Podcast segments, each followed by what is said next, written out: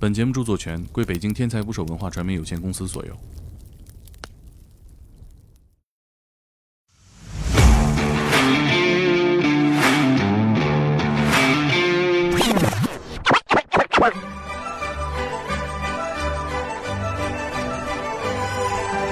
过年好，朋友们！这里是天才捕手 FM 特别节目《天才大拜年》。我们以打电话的方式连线了五个我心目中春节最特别的岗位。大年初四到初八，五个小众职业的春节故事陪你过年。新的一年带来新的勇气。本期连线的嘉宾是精神科医生陈柏优。每一年的春节，他都要在精神科的病房值班，也就是我们常说的精神病院。家人不愿意让病人回家，病人也不愿意见各种亲戚。为了避免犯病，病人都来精神病院过年。但是在这儿就不会犯病了吗？当然也会，而且还会有很多不速之客，在春节期间敲响精神病院的大铁门。一起来听节目吧。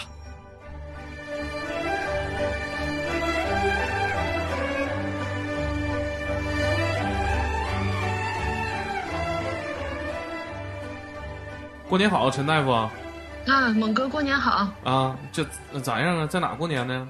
嗯，现在那个病房关了，然后大部分时间就在家。啊，今年没没在那个病房里过年呢？就有很多院内感染呐什么的，然后就没开。就我们医院特殊，就是那个我们的楼和发热门诊是连着的，然后因为疫情不结束的话，我们上面如果住着患者会比较危险啊，所以就一直没开。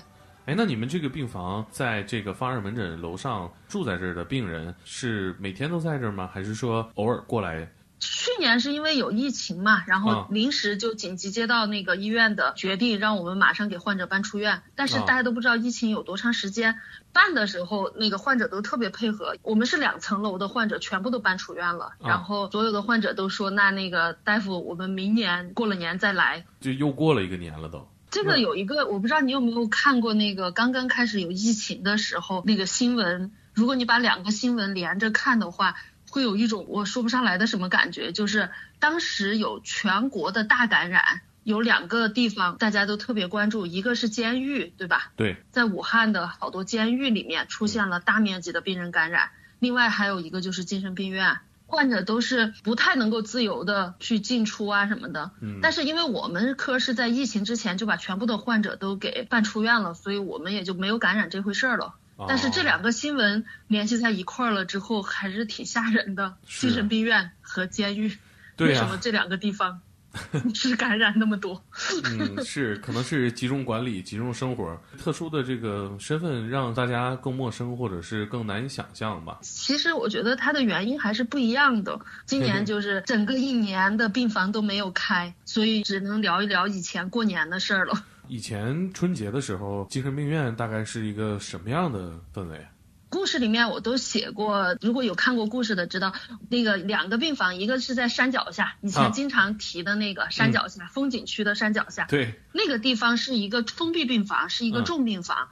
它这个地方有一些比较让人心酸的地方，就是，呃，我们每到过年了之后。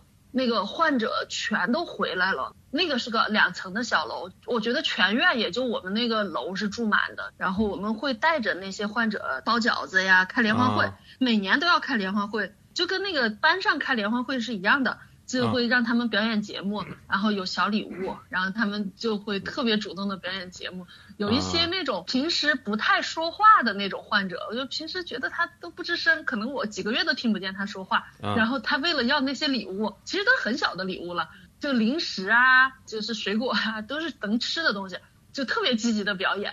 还有就是因为那个时候会把男患者和女患者叫到一块儿，大家一块儿搞活动嘛。然后我就记得我们有一个患者，我以前跟你提过的，就是被人用开水泼了的那个患者。然后他有一个问题，就是见到男的就会比较兴奋。然后精神病不是以前有过那个文疯子和武疯子嘛？他就有点像花疯子。以前我们有工人在那干活的时候，他就爱脱衣服。啊啊，花到这个程度了。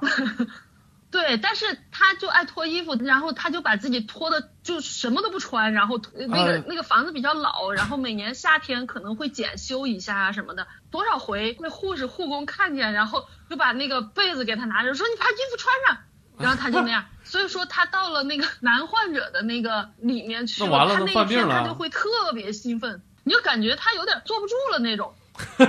嗯，多大年龄啊？他那个时候肯定有五十，具体五十多多少我就不知道了，啊但是应该是有五十岁。因为很多的精神科，就尤其是那种封闭病房的患者，其实他们大部分是有家属的。但是很多人为什么常年在我们那儿住着，就是因为他可能每个人，如果你听家属讲他作过什么，就是怎么样闹过，怎么样有惹过事儿，你都会觉得，哎呀，这家人真不容易。所以家属有时候就真的怕他们过年闹，大家也要找一个平衡。所以过年前的一个月半个月，我们科会非常非常的热闹，然后有一些患者会被家属接回家。然后他们就相当于在家里提前给他们过年包饺子、买好吃的，哦家属会在过年以前提前一个月把他们接回家，快过年了，然后再把他们送回来。就是跟这个家里边的年错开了。对，错开了，提前安置一下。有一些患者是真的闹，吃着吃着饭就周桌子什么的，所以他们家属都怕了。好多时候就提前一个多月接回去，家里没有条件接回去的，就会买很多好吃的来给他们。就中国人还是很讲究过年的，即使家人在精神病院，他们也不会忘了，只是会错开来安排一下。所以我刚刚说回那个女的患者，然后他们家是不接她回去的。他们家六个姐妹，然后她是老二，然后她又被她父母送出去，送出去之后养父母又去世了，然后又还给她的亲生父母，所以他就没有地方去。他跟他亲生父母其实不熟，嗯那亲生父母也不太可能把他接回去。嗯然后后来他爸爸也没了，只有他妈妈，也不太把能把他接回去。但是在过年之前也会给他买很多好吃的，啊然后他把这些好吃的他都会分类好，因为经常男女患者活动的时候都是能见着的嘛。啊，所以他有几个他喜欢的男的那个病人啊什么的 有几个可还行？啊，好几个呢。然后他就会把他的那些吃的准备好，然后过年那天他就会。要坐在哪个患者的旁边，他都要找好。然后如果人家坐在那旁边了，他就会跟人说：“起开，起开，我来坐。”然后 那好几个呢？那他挨个坐吗？他换着做呗。他给他们都准备了礼物，都是吃的，基本上他提前就在那个他自己的屋里就打包好了，在联欢会的那天就会给人家。刚刚说有一些患者，我平时觉得好像都不说话，到联欢会的时候，他们还挺愿意表演的，电脑里都还有一些他们联欢会的时候录的视频，啊哎，我就感觉有时候看起来还是挺感人的，我还挺想他们的。到那个大年三十的那天晚上啊七八点，我们科是正常七点半到八点之间发药，啊然后在发药的时候，院长会来给大家拜年，啊，每个人是有一个小礼物的。那他们多少个人啊？一般那个楼里面常年住着的是四五十个，多的时候住过八九十，那个就特别特别多了。那组织这么多人，这工作量也挺大的，也挺难的我你记得我上次跟你说那个有一个人，他总说别人是临时工的那个吗？啊。是要给你介绍他儿子那个吗？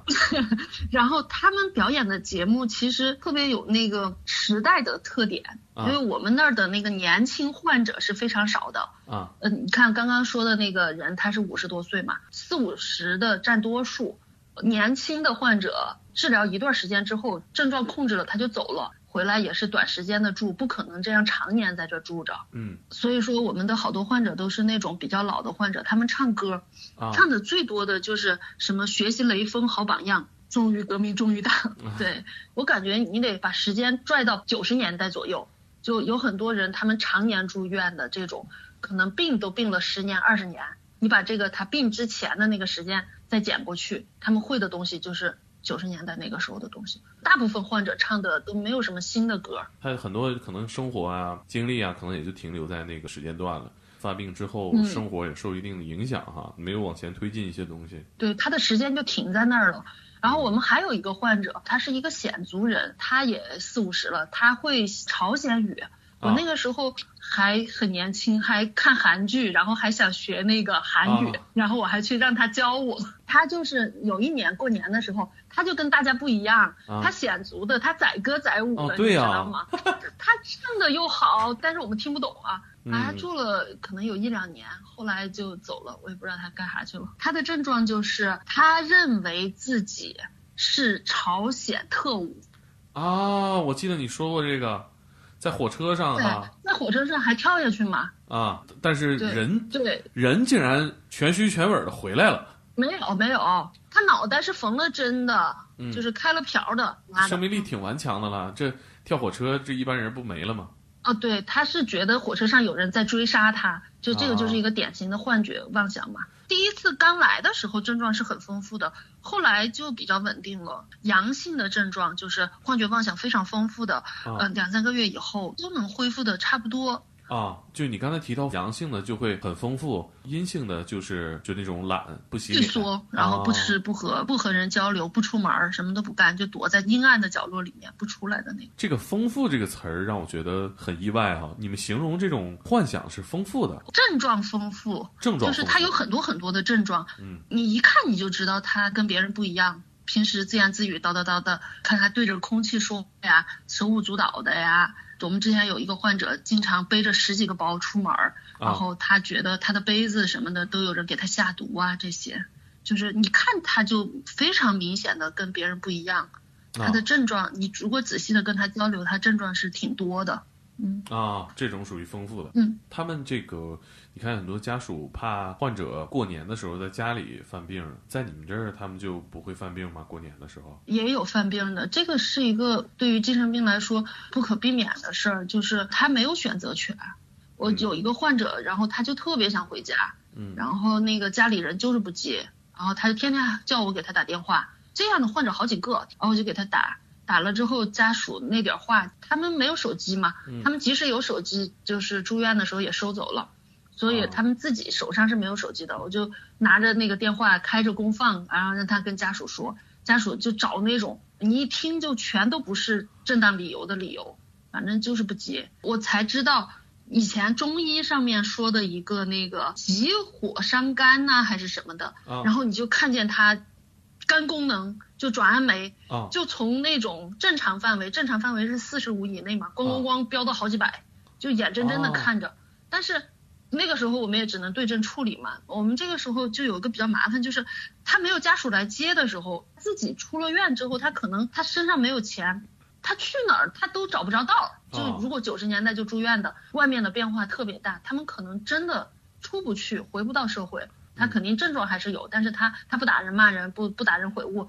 如果家属来接是可以出院的，但是家属不来接，我们也不能就让他走。这个时候是比较纠结的，就是在医院的时候，他们因为想家，过年还是会犯病。是，那他们犯病会闹吗？住了好几年的患者跟我们的关系一般都比较好，他也看到了我给他家里打电话了，啊然后我也让他们自己通话，我就说那你来接我就能让你走，但是家里反正就不来接。然后这个时候他一般不怎么闹，我就感觉就挺可怜的。嗯，是啊，这种也有犯病了，就躺床上就感觉也不睡了，没有那种大闹，就是像大街上看到的那种大闹的，他一般在医院里面比较少。春节是不是一个比较容易犯病的时间节点？嗯，春节挺多，大家为什么会在春节的时候集中犯病呢？情绪烘托到那儿了呀。上头了。嗯，各种生活事件都堆在那儿了，就特别容易感伤啊什么的。而且好多跟他天天在一块儿的人，有人接的都走了，啊，或者他们也要攀比嘛。嗯，以我的观察，好多这个老亲戚了，一见面吧，他可能会就是想起来年轻时候的事儿，可能过年的时候也都掰扯出来了。对，就扯一些以前的事儿。呃，那你们过年总在呃医院过，家里有没有什么意见呢？你们有的选吗？如果平时值班的话，比如说白班、夜班，但是过年的时候我就值两天，比如说放七天，嗯我就值四十八小时。啊，就医生可能都这样吧，你跟别的医生聊，他们不也要值班吗？而且嗯我们还因为一个是比较远，以前啊远离市区，然后啊还让我们连着值，就只用值一回。后来在市里边这个开放病房的时候值班，还是早上去晚上回来，晚上去早上走，得值好几趟呢。哦 那个时候过年过得稀碎。有没有什么印象特别深的事儿？嗯，有，就是刚刚说的那个是呃旧病房嘛，然后在嗯这个新病房、开放病房的时候，呃，每年的大年三十或者是初一，就有一个患者他就要回来，他就是在家里待不了，他本来他是一个抑郁症，然后他大多数情况还是比较稳定的，基本生活也还好，工作也还行，但是他就不能经事儿。就是好像发生一些事儿，大家都能够正常的、很容易处理的，他就处理不了了。比如说过年要去婆婆家，他就不想去。他去了之后，他可能就会难过好久好久，然后他又要躲着，他就躲到医院来了。那他每年就是说固定日子来吗？他不是固定的，但是他过年期间肯定要回来。他是在这儿就躲一天呗，等于说。可能就得住个一个星期啊什么的。他是病的还是挺重的，他的症状是很丰富的，有时候需要复查呀什么的，他还是得回来的。他，跟我们就是比较熟了，我他别的话他跟别人说，别人也没有办法理解。他来到我们那儿，他说一说，他就舒服点儿，也是一个正正规的住院。嗯，他可能就是在这儿也待习惯了。要不然的话，如果那个时候他不回来住院，他坐公交车，他有时候他都觉得那个司机开到路路上，然后这一站到那一站之间他就停不了了。他好几次他就说必须要下车，不下车他就要死了。他那种就叫做惊恐发作了嘛。惊恐发作。嗯，就是急性焦虑发作。他是有抑郁症，但是他同时伴有焦虑，然后他的那个情绪。波动比较大的时候，他就容易出现那种比较难以想象，就是有一些人，他比如说开车到隧道，他突然觉得哈有人卡着他脖子了，这个是一个真实的发病的一个患者的经历啊，他就是开车开到隧道里面，突然就觉得啊脖子有人被人卡住了，那一口气上不来，就脸都憋紫了，然后他就不能开了，然后在隧道里面，然后他就把车停到靠边，停在隧道边上，有些隧道是很长的，他走到隧道外面去的。他说他那个时候再开，他就撞到隧道上了。就有时候有一些患者会突然出现这种急性的焦虑发作，比如说我刚刚说的那个过年要回来的那个患者，如果说他不回来，他跟他家的人一起过年，嗯，跟那个七大姑八大姨聊聊天啊什么的，指不定什么时候他突然间就觉得哇，我这个地方不能待了，我我马上就要死掉了。因为因为那个时候人家大过年啊，他们好多时候也怕抢了别人的戏。那他们在医院过年的时候。呃，如果像发病了，比如说这种惊恐，那你们一般会怎么处理呢？主要是吃药。大部分人惊恐发作的时候是不会在医院的。嗯，在医院他如果有事儿，他会得到治疗的，所以说他们就不发作了。其实这种惊恐发作是一种突然间出现的一种不安全感，特别急性的那种焦虑感。然后在医院里，大多数不会焦虑了。如果是说这种惊恐发作了，在医院里面打一针就好了。它这个是一套，如果讲的详细了之后，他惊恐发作之后就会过度通气，啊，那种使劲喘气儿，啊，然后使劲喘气儿，喘的久了之后，就会出现一个叫做呼吸性碱中毒，酸碱平衡那个碱，呼吸性碱中毒之后，他就会手脚发麻、恶心。然后更加重他的那个焦虑感，强化了，因为他那些躯体症状是由于他一下子过度通气儿导致的。这个我在急诊会诊的时候经常看见很多很多这样的，他就是一个急性焦虑发作，手脚发麻，四肢发凉，突然出现那种恶心、呕吐、迷糊，那他就觉得哇，我不知道得了什么怪病、重病了，其实就是一个焦虑发作了。啊，那这种发病了该怎么办呢？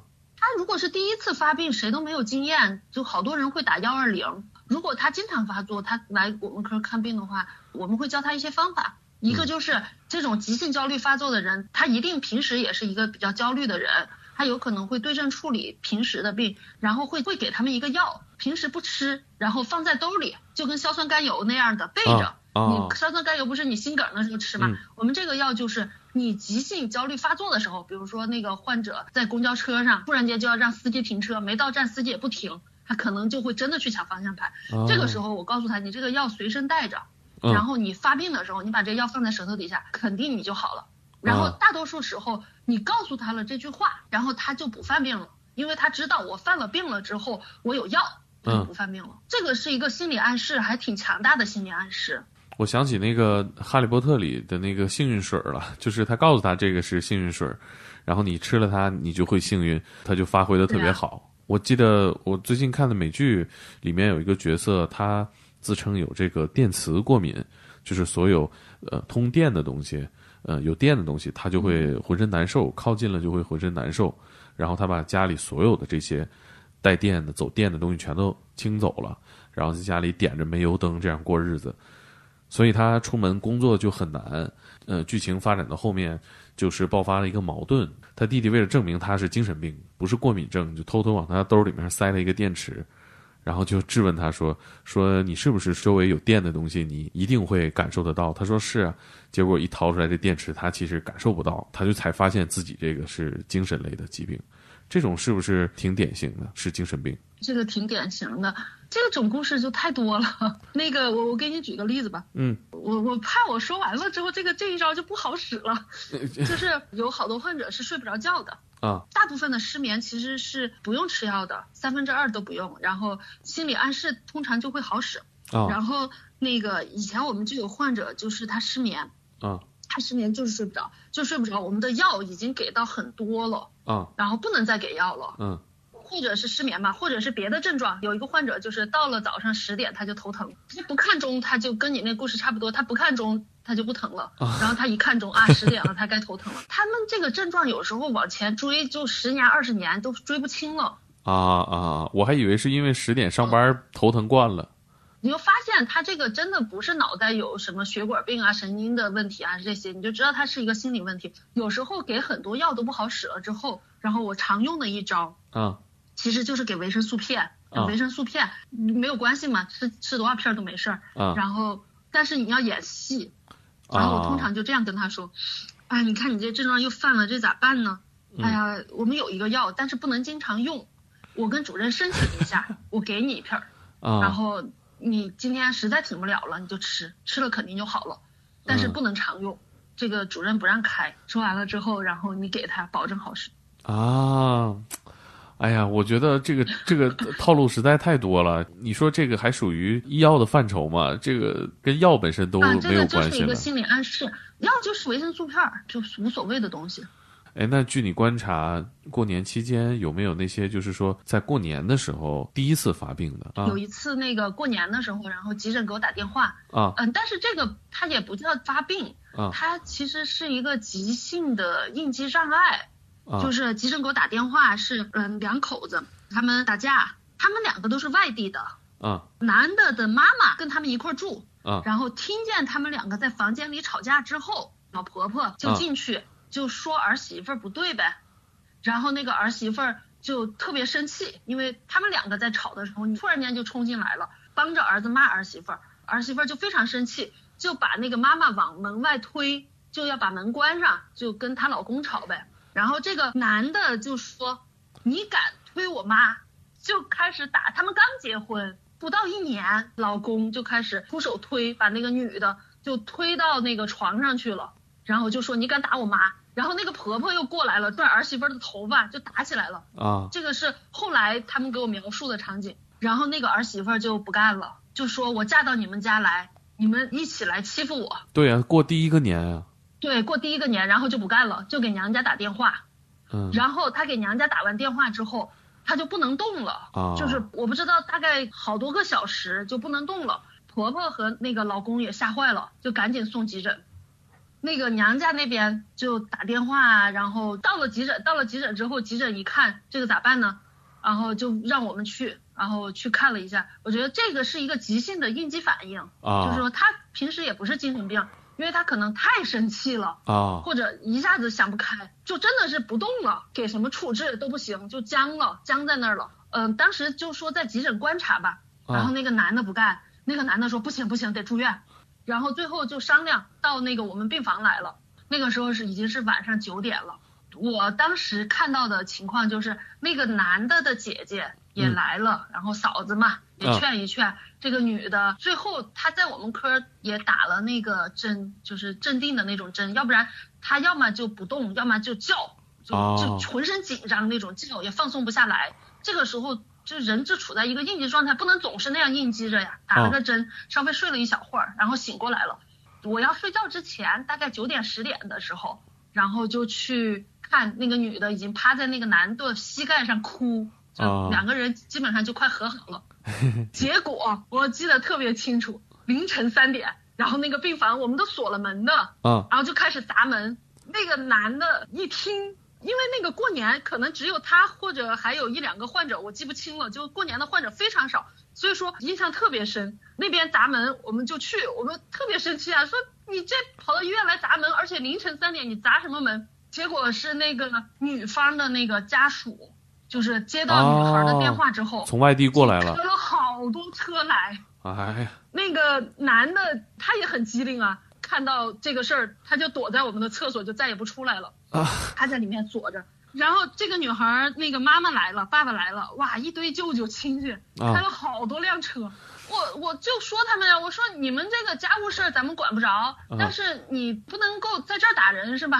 啊。然后那个就那个女孩儿就跟她家自己娘家人，然后就在那哭，男的的那些嫂子呀什么的，紧接着又来了，然后啊这边就要离婚，就要闹，然后其实我就在想，十点多我快睡的时候，我去看那个女孩已经趴在那个男孩腿上哭了，但是啊！现在升级了呀，我们女儿嫁给你了，你们嗯全家人一起打她，这叫什么事儿？对呀、然后对我就不知道最后会怎么样，但是我觉得这个日子也不见得好过。那男的就他躲了，可能有两三个小时在厕所里面，他不敢出来，出来啊肯定要挨揍。啊然后最后说那天亮了再说，天亮了然后就办出院了，因为这女孩她就是个急性应激反应，她也不是精神病啊，也不是什么的。然后我在想那个男的当时要强烈的要求要住院，是不是也也后悔了？也想我我得我得好点儿表现一下，就不能说你急诊本来也休息不好嘛。嗯是嗯，我感觉过年就爱出这种事儿。是啊，尤其是家里亲戚一多了是吧？而且家庭和家庭之间把火拱到那儿了。对，拱到那儿了。那个女的娘家人不来，然后那个老婆婆不插手，这两个人不床头打架床尾和嘛？但是这事儿就闹大了，娘家人接到电话就开车开了七个小时，哎呦我的天！辽宁的吗？他是那个挺远的，啊，那七个小时车那真是不近了。那大过年的冲过来，这这这这这这这闹，你说要纯打架还不是打架，就是家庭纠纷哈。可能真要揍那个男的，如果那个男的不躲厕所的话，揪出来就得打。嗯，他们是干嘛的呀？他们怎么家里边是这种处理问题的方式啊？他们是这样的，就是那个男的和那个女的，他们是呃在这边开一个那种小超市，就是那个小区里面开一个超市。呃，老婆婆也在这儿，然后他们也在那个小区里住，然后他们房子也买在那小区，就在小区的。那啊个一个啊门脸儿那那儿开超市，所以他们平时的生活其实挺辛苦的。你想那种小超市不都用时间堆出来的吗？都得自己干。然后老婆婆再帮个忙，我觉得就是一些家庭的琐事儿。然后在过年的时候，两个人因为什么事儿吵一架，然后就爆发了。哎，我记得我小的时候啊，过年也是一大家子人过，我、我爸、我妈、我爷、我奶，一到这这几天家里就吵架，是我奶也不高兴，我爸也不高兴，就只会干活。哎呀，总是吵架，然后呢，三十这一天呢就好了，就不吵了。但是我小时候印象特别深，真的是过年那几天确实有一点家庭氛围紧张。你说跟这个过年的这些流程什么的，是不是也有关系？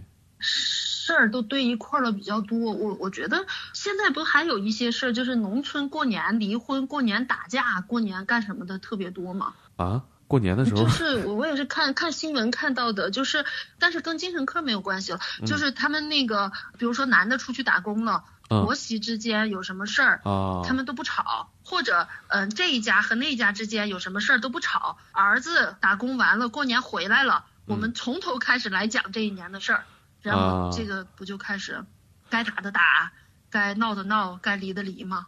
就平时要打都没时间，好像过年攒一块儿了来打似的。而且我觉得今年可能很多很多很多人他回家，今年的收成他是不如去年的。我突然听到这儿，我觉得想跟听众说，就是以前不是王宝强唱那个歌嘛，有钱没钱回家过年。你像今年我们在北京，有钱没钱家也不能回，就就只能在北京过年。对啊，就是今年不是就地过年吗？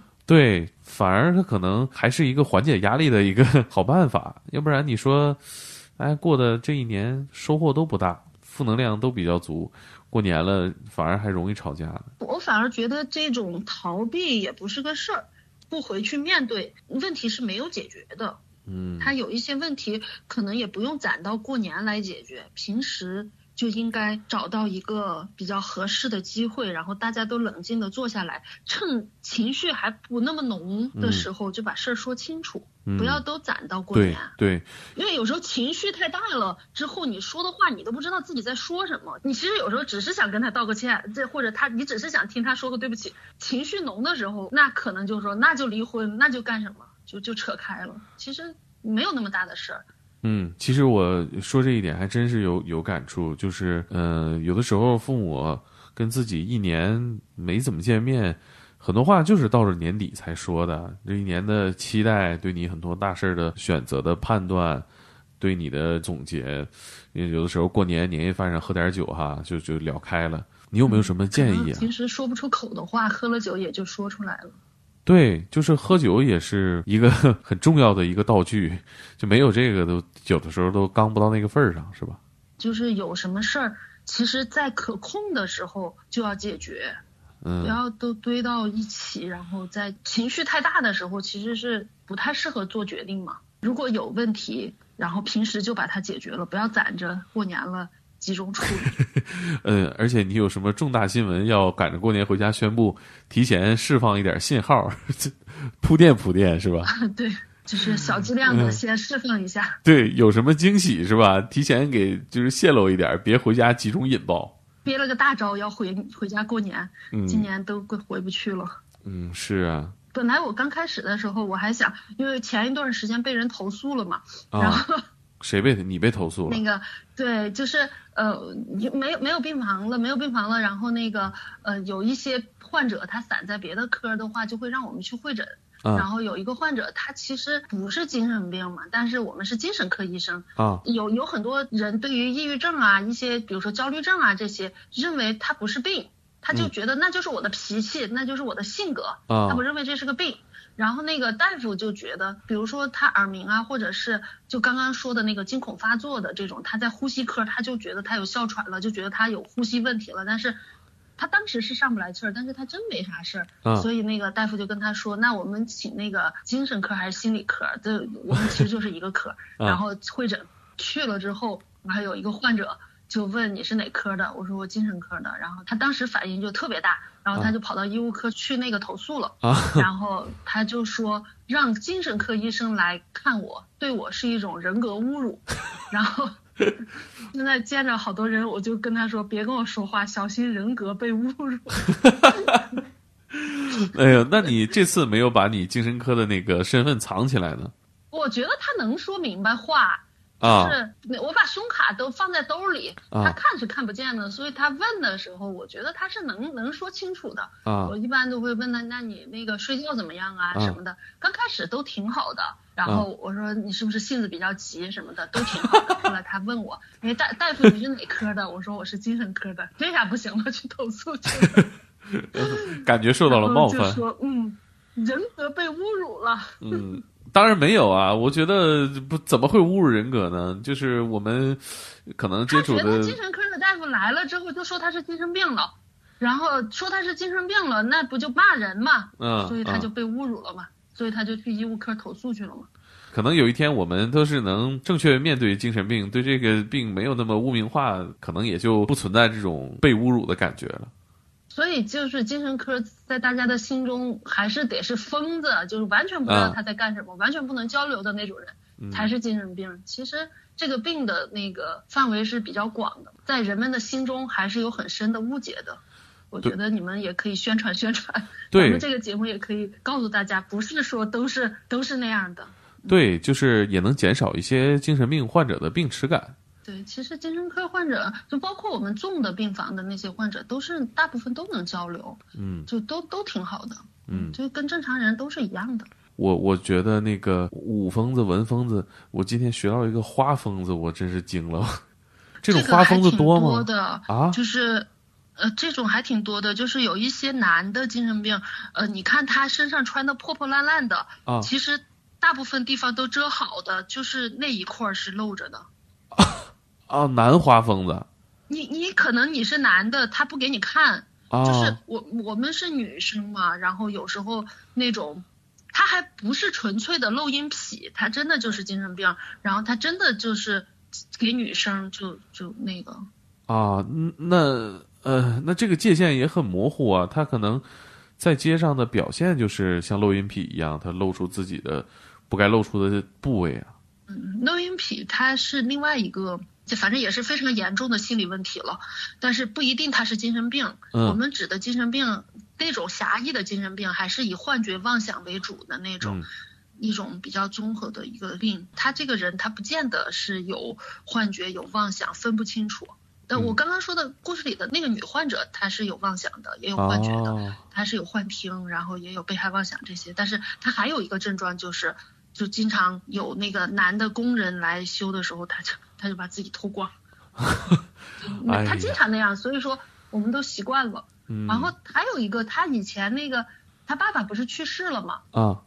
好像他爸爸去世的时候，他爸爸有一套房子，那套房子然后就需要去所有的子女去公证。然后他就被接出去了，接出去公证了。然后他跑到那个公证处，跟那个公证员，那个是个男的，他说：“我脱衣服给你看呢。”哎呦我去！公证员吓坏了。啊，那到嗯。然后那个那个那个公证员吓坏了，然后就问他妈这个咋回事儿，然后他都没等他妈回答，他说：“哦，我有精神病，现在在那个哪哪哪住院呢。”然后后来这个公证就没公证上，因为如果有。哦，对，就没有这个行为能力，等于说。所以他还曾经就跑到公证处跟人家说这个事儿，导致公证不上。嗯，导致公证没公证上，对。啊。有有有这样的，男的女的都有，就是见人就脱衣服，见到异性一般是。那就就聊这么多吧。以上就是本期的春节特别节目《天才大拜年》。初四到初八五天连更，每天晚上十点，咱们一起过年。明天见。